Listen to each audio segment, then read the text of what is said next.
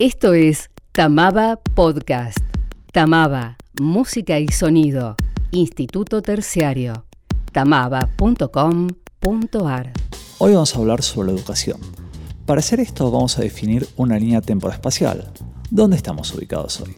Bueno, hoy estamos en Ciudad de Buenos Aires, Argentina, a mediados del 2022. Hace un poco más de dos años, en el año 2020, apareció el coronavirus y en abril de ese mismo año tuvimos que aislarnos en nuestros hogares, teniendo que cambiar muchas de nuestras rutinas, como el trabajo o el estudio. Ya pasaron más de dos años del principio del aislamiento y hoy en día ya hay muchas más actividades presenciales, tanto trabajo como recitales, como educación. La pregunta que nos hacemos es cómo esto afectó a la educación, cómo estamos hoy en día y cómo pensamos que va a afectar para el futuro. Para hablar sobre esto, hoy tenemos la presencia de Gabriel Mourelos, director general de Tamaba, recibido de profesor de piano a los 12 años. Él es arreglador, compositor, docente y sesionista. Tocó con músicos de talla renombrada, tanto a nivel nacional como internacional. Vamos a hablar con Gabriel con respecto a cómo eran las clases antes de la pandemia, durante la pandemia, actualmente y cómo piensa que va a ser la educación en el futuro. Gracias Gabriel por recibirnos. Ya que definimos una línea temporal, vamos a definir cómo era la educación pre-2020. Bueno, en general era más in situ, digamos, que virtual. O sea, esa es la percepción nuestra. No es que no existía la virtualidad, pero bueno, se trabajaba mucho más presencialmente. Eso es como, como lo, lo primero en cuanto a esto. Y dentro de eso me parece que había una tendencia creciente hacia algunos espacios de virtualidad por un lado y hacia, cuando uno dice estudiar o la enseñanza es, un poco abarcativo. Es decir, dentro de eso lo que nosotros ya veíamos hace muchos años y es un poco el desafío que se plantea para, para futuro es los que entendemos que se necesita hoy un título oficial, o sea, determinados estándares de conocimiento y, y avales, y por otro lado, eh, una evolución concreta, bueno, hacia dónde nos proyecta todo eso, ¿no? Es decir, como era antes, era así, con una tendencia a la eh, profesionalización de los conocimientos, digamos, o sea, por decirlo de alguna manera, pero más presencial.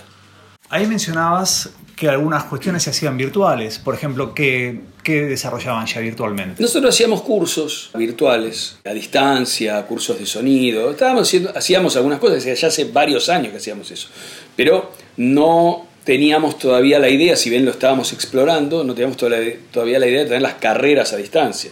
Era básicamente todo presencial, salvo los cursos. Exacto. Ya teniendo una pata virtual, ¿cómo los encontró preparados el 2020 cuando dijeron de, un día para otro, mañana nadie va a clases? Bueno, bueno ahí Guido Alfonsi, que es el coordinador de sonido, quien se puso, la verdad, pudo resolver eso en 24 horas, porque la directiva salió la directiva no salió clara el domingo a la noche, o sea, porque hablaba de universidades, hablaba de colegio, de secundario y primero, pero no hablaba de nivel terciario. Y eso salió el domingo a la noche, el lunes a la mañana se confirmó efectivamente lo que parecía obvio que iba a ser todo virtual, nosotros empezamos el martes.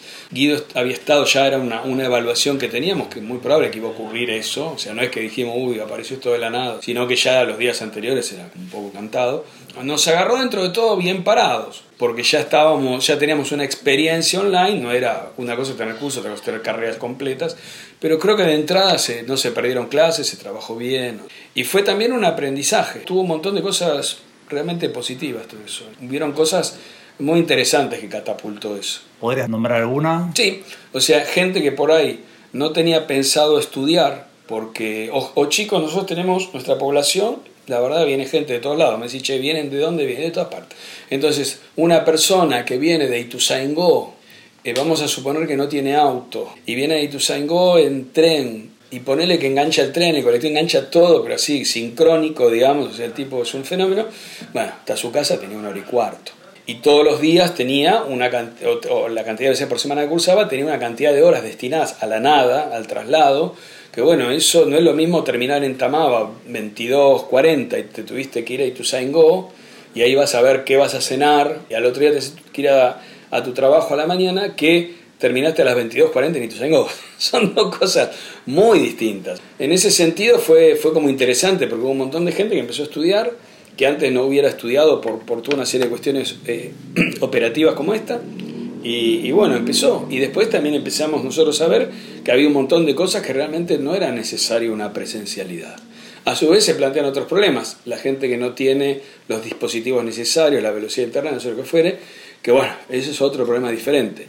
Pero conceptualmente, la verdad que está bueno, hay un montón de horas. Cuando vos multiplicás hora diaria, la sumás en la semana, la multiplicás por el mes, la multiplicás por el cuatrimestre, te da que al fin de año es un montón de horas. Que uno pasó yendo, viniendo, sea en un colectivo, en un tren sin poder estudiar, con lluvia. Y esto hizo, a mi entender, fue, fue genial. O sea, el que lo supo, los que lo supieron aprovechar fue maravilloso. Claro, aparte surge el hecho de que tal vez uno mismo está enfermo, no se siente bien y no puede venir a clases y de esta forma si es virtual lo, puedo hacer. Y había un montón de cosas que no necesitábamos la presencialidad, eso yo estoy convencidísimo ya de eso. Y sí, hicimos la experiencia a los golpes, pero, pero porque dice, bueno, a partir de mañana, viste, fue así, pero estuvo muy interesante. Está bien. ¿Qué, cosas hicieron falta en términos de equipos, pedagógicos, en términos de, personal docente? No, yo siento que en general, es decir, eh, necesitamos algún refuerzo de equipamiento en Tamaba, pero, no hubo, no, no fueron grandes cosas. O sea, yo siento que, que, nosotros estábamos mucho más preparados de lo que realmente pensábamos para, toda esa, para todo lo que vino. O sea, es decir, no, no, es que, no es que no lo pensábamos, sino que no era necesario en un momento determinado. Y a partir de, todo de todas esas cuestiones fue necesario y nos dimos cuenta que estábamos como preparados. En realidad había problemas puntuales con alumnos que no tenían una buena conectividad o no tenían una compu o algunas cosas como esas. Es decir, eran problemas individuales que, que bueno, nada, era a veces complejo de solucionar, ¿no? Hay cosas que, que uno, nosotros podemos tratar de facilitar, de ayudar pero hay cosas que no podemos facilitar. O sea, si se faltan 10 pianos, faltan 10 pianos. O sea, no, tenemos 10 pianos. Claro. Digamos, para darle a 10 alumnos que se lleven el piano a su casa. O sea, es imposible.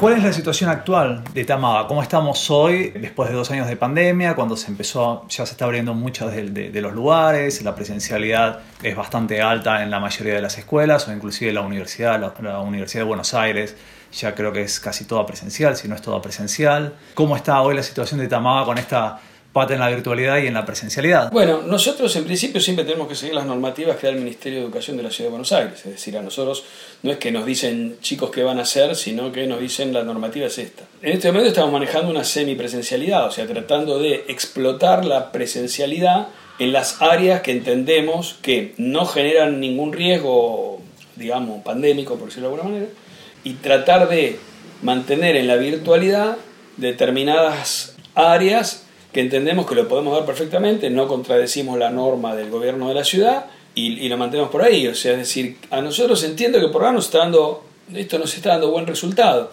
También hubo un momento donde había como una, te diría, una, una fantasía sobre la presencialidad, que la, la empujamos mucho más y claro, si la gente venía a estar encerrada y decía, quiero la presencialidad, quiero la presencialidad.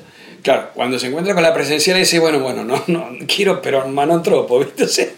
pero no tanto, o sea, entonces, en todo eso de lo legal, lo posible, lo necesario, en fin, de todo ese conjunto de cosas sale una semipresencialidad hoy, que es lo que está ocurriendo y que es más o menos lo que las directivas del gobierno de la Ciudad de Buenos Aires y tratamos dentro de eso de encontrar los equilibrios necesarios, ¿no? Es decir, porque vos decís, bueno, está bien la presencialidad en, en, determinado día, horario, materias que las podría dar perfectamente en forma virtual.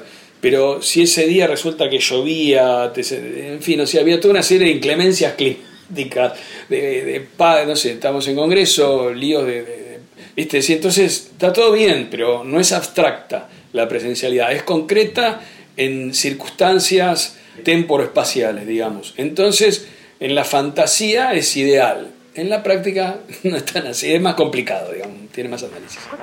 ¿Cuál es la, respuesta de, los profes o de los alumnos en función de, esta cuestión presencialidad o, virtualidad? Sí, creo que hemos encontrado un equilibrio dentro de la normativa, las necesidades, las posibilidades. Creo que, que en este momento, no sé, yo por lo menos es la evaluación que estamos haciendo. sentimos que estamos muy bien parados en cuanto a equilibrio de presencialidad y virtualidad.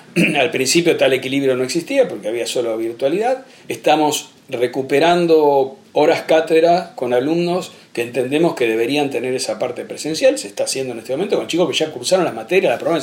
con toda la normativa del ministerio se aprobó, pero nosotros, Tamaba entiende que hay cosas que se necesitaban hacer. Estamos dando esas clases para que puedan tener esos contenidos que éticamente nosotros entendemos que los tienen que tener, más allá de las notas. ¿Cuál es el futuro, la proyección de Tamaba? Un poco ya lo, lo, contestaste diciendo que, bueno, cuando se vaya acomodando probablemente quede un poquito una pata y una pata por todos estos motivos. Nosotros estamos apostando a esa forma, mixta, híbrida, no sé, busquemos el nombre que tengamos ganas, donde los alumnos que tengan que venir a Tamaba tengan que venir con no solamente porque es presencial y tenés la asistencia, sino que tenga también un justificativo en la materia en sí misma. Porque si yo sé que hay materia, vos la podés ver online, digamos, en tu casa. O sea, es otro mundo. O sea, podés hasta cenar mientras estás por ahí. Está una, una clase más expositiva, digamos. Los tiempos son acotados. La vida ya es efímera de por sí. O sea, de 80 años la eternidad, en el mejor de los casos. Si a eso le asumas todas estas horas de, trabajo, de, de, viaje, de qué sé yo. O sea, sí, para mí, yo, no sé, hay que pensar mucho en la persona, en el ser humano, favorecer su tiempo de estudio, esparcimiento, proyección, etc. Y me parece que una parte de la virtualidad realmente apunta a eso.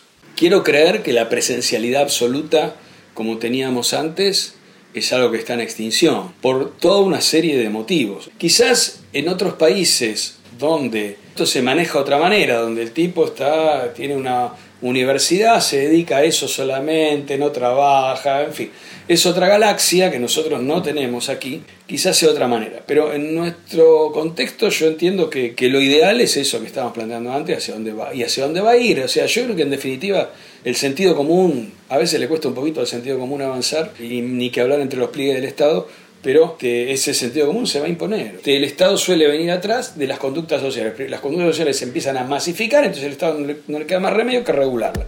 Averigua por cursos y talleres tamaba.com.ar. Tal vez ahora se, se, ve mucho más claro la informalidad de, de, estudiar por internet o la formalidad de estudiar en una escuela, más allá que los libros siempre existieron. Desde Gutenberg están los libros y uno dice ahora en internet hay más información, pero en las bibliotecas también había esa información. Sí, a ver, como todo proceso no es lineal, o sea, no es formal, sino que es dialéctico, es decir, está plagado de contradicciones. O sea, entonces, yo de pibe, tengo, a ver, voy a pisar los 60 años ya. Yo de pibe me iba a la biblioteca, que era un templo donde vos buscabas el librito, era una ficha, qué sé yo, y buscabas el librito. Y te acostumbrabas a leer un libro.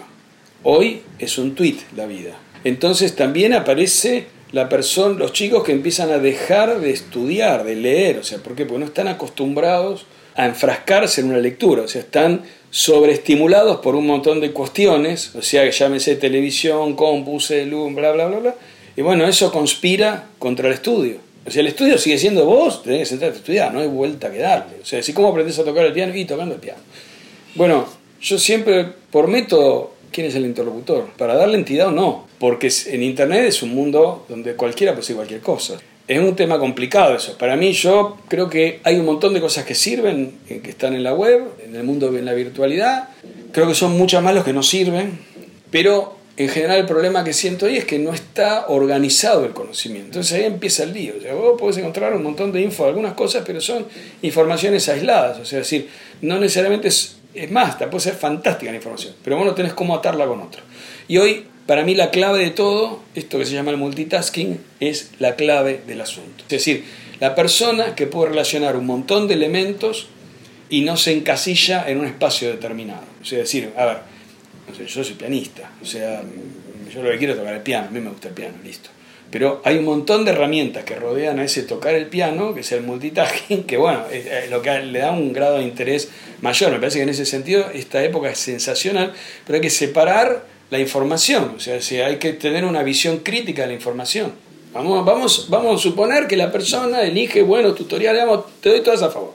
O sea, bueno, pero eh, la educación es muchísimo más que eso. Entonces, se necesita una transversalidad de conocimientos que, bueno, nada, está sistematizado. Y vos podés aprender un montón. Yo estoy convencido que uno puede ir aprendiendo, pero vas a aprender a los trompazos y lo que te demoraba hace tres años, estaba en tu vida fueron 20, sin dudas. Porque aparte, y en esto también tiene que ver con los materiales de estudio y los profesores que haya, te pueden cambiar la perspectiva de todo. Porque, es decir, tener los materiales, tener un de estudio de última generación, tener profesores que cumplen un rol en la industria, tienen experiencia, tienen una serie de cosas, bueno, la verdad que te facilita un montón de cosas que eso que buscas por internet y todo eso. Yo miro tutoriales por internet, no, es, no es un argumento contra los tutoriales, es lo que te dije al principio, ver quién dice qué, para mí eso es fundamental, ver quién dice qué. No sé, lo primero que me, sale siempre es eh, hay un libro, sale un libro de fulanito de tal, bien, vamos a indagar quién es fulanito de tal. Pero me parece que eso es fundamental, es decir, la información no es abstracta, la información es concreta. El mensajero no es el mensaje, pero también es el mensaje el mensajero. No sé si soy claro. Estuvo súper buena la charla, la verdad que es súper constructiva y un montón de información sumamente clara. No sé si querés agregar algo. No, yo lo, que, no, lo único que les diría es que, digamos, a cualquiera que hoy está empezando en todo esto, decir, primero, no termina nunca. Segundo punto, la industria necesita gente capacitada, necesita gente calificada y necesita gente con una visión empresarial en el mejor de los sentidos, no lo digo en un sentido comercial, sino en un sentido serio de la industria y estudiar y tener disciplina de estudio. O sea, decir, yo estoy convencido de que es una industria que va... Es decir, cuando me pongo a estudiar, yo me interesa mucho desde hace unos años el tema de la industria. Cuando me pongo a estudiar, sí, bueno, cada vez la gente escucha más, tiene más acceso más fácil. Yo cuando era pibe tenía para un disco, un disco era caro. Hoy pones Spotify, muchacho. Este, tenés, si tenés información accesible. ¿Tenés todo? Es genial. O sea, la época que les tocó a ustedes es muero por volver a nacer y tener esta época. Pero existe la sobreabundancia de información y la información falsa y falaz. Entonces ahí empieza el lío.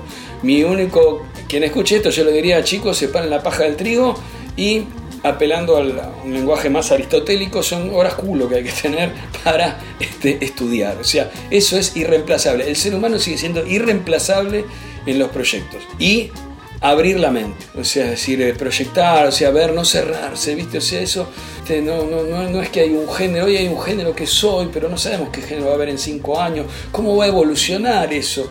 Abrir las cabezas, o sea, para mí eso, ¿qué les diría? ¿Qué agarraría a cada uno? Le sacudiría los hombres y decir, abrí la cabeza, escuchá, no te cierres a lo que vos a tu zona de confort, lo que a vos te gusta, abrí la cabeza. Yo vengo de, otro palo musical y hace un año que estoy con el tema de la música urbana, estudiando música urbana, distintos países, artistas, eh, corrientes, dentro de eso, y empecé a encontrar mundos riquísimos dentro de eso, empecé a encontrar porquerías como corresponde, pero viste, decir, a veces no necesariamente me dicen, che, ¿te vas a ir a comprar un disco? Posiblemente no, posiblemente nunca pero eh, no dejo de explorar y de aprender, o sea, decir, no digo que yo sea el modelo de las cosas, pero sí que como consejo a esta altura del partido y ya pegando la vuelta, abran la cabeza y horas culo de estudio.